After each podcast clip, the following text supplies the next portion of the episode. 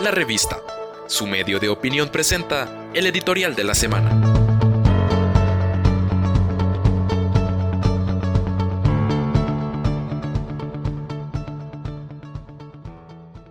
¿Para qué tractores con violines rotos? En días pasados, la revista abrió espacio para escuchar la perspectiva de representantes del sector cultura sobre su situación en medio de la aguda situación fiscal y de la crisis pandémica que experimenta la sociedad costarricense.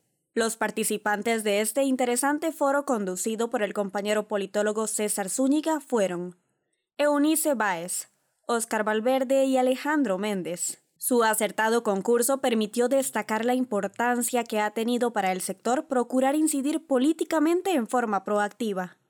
Estas manifestaciones llenas de sentida expresión han contribuido a crear conciencia en varios legisladores sobre la contribución de la cultura en el fortalecimiento de la democracia costarricense no solo en lo específico, sino en sus implicaciones integrales.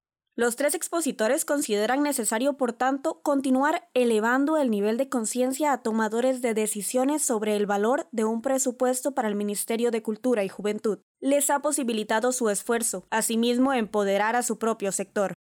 Coinciden además en que ellos forman parte de un importante movimiento cultural el cual ha podido sobrellevar muchas dificultades debido a su carácter resiliente. Los recortes que se le hacen al Ministerio de Cultura y Juventud en esta oportunidad golpea diferentes y variados programas, cuya repercusión en las comunidades eleva su impacto social.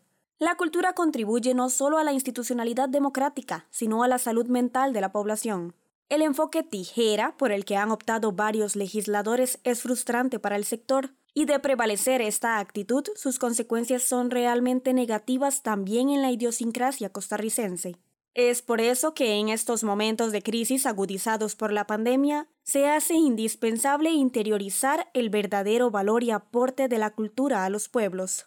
La cultura, insisten sus representantes, no debe ser visualizada con el estereotipo clásico o estigma de simple entretenimiento y del cual una nación puede prescindir. Su contribución es además fuente de recursos inteligentes y creativos, complemento de la educación de un pueblo. Es fuente generadora de divisas al fisco, a través de los diferentes espectáculos nacionales e internacionales que con regularidad tienen lugar en el país. Debe tenerse claro que la afección al presupuesto del Ministerio de Cultura y Juventud provoca daño irreparable a valiosas entidades culturales, tales como el Sistema Nacional de Bibliotecas, el Museo Nacional, el Colegio de Costa Rica, el Sistema Nacional de Educación, el Sistema Nacional de Radio y Televisión SINART, el Centro Nacional de la Música, el Museo de Arte y Diseño Contemporáneo, entre otros. Esta lucha, por tanto, debe continuar durante la discusión del presupuesto nacional que cierra a finales de noviembre. Por eso la revista se ha unido a ella sin reservas de ninguna clase y desea que todos los costarricenses y sectores conscientes también lo hagan.